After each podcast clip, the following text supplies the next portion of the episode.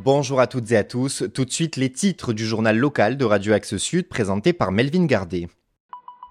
Au sommaire de l'actualité de ce lundi 16 octobre, le 15 de France éliminé hier soir par l'Afrique du Sud. Un hommage à Samuel Paty et Dominique Bernard organisé ce soir, mais aussi un homme interpellé par le raid ce week-end.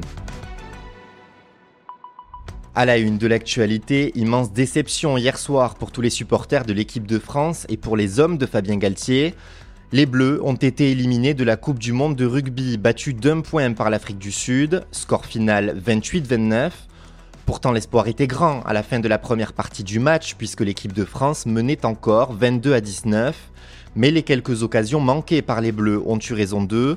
À noter tout de même la performance des joueurs toulousains salués par les commentateurs sportifs qui a permis de vivre de beaux moments sur le terrain et à la fanzone de la Ville Rose où 30 000 supporters s'étaient réunis.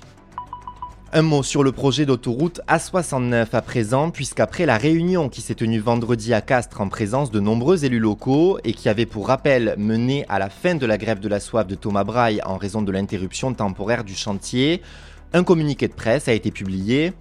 Dans celui-ci, le ministre délégué au transport Clément Bonne déclare Le soutien des élus de la République a été réaffirmé, il faut donc avancer.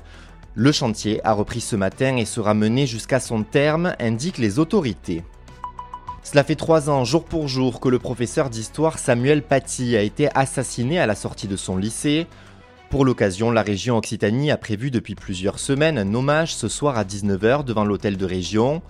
Après l'attaque au couteau perpétrée à l'encontre du professeur Dominique Bernard à Arras vendredi 13 octobre, c'est donc un double hommage qui va être organisé seront présentes des personnalités médiatiques, de l'éducation et du monde de l'édition. Un fait divers tout de suite dans ce journal avec le RAID et la BAC qui sont intervenus hier dans un immeuble quartier Bagatelle en fin de journée après qu'un homme armé se soit retranché dans un appartement de la rue du Cher. Il aurait tiré dans la porte du logement. L'homme était connu des services de police selon la dépêche du midi. Après négociation, il a finalement accepté de se rendre. Il a été interpellé.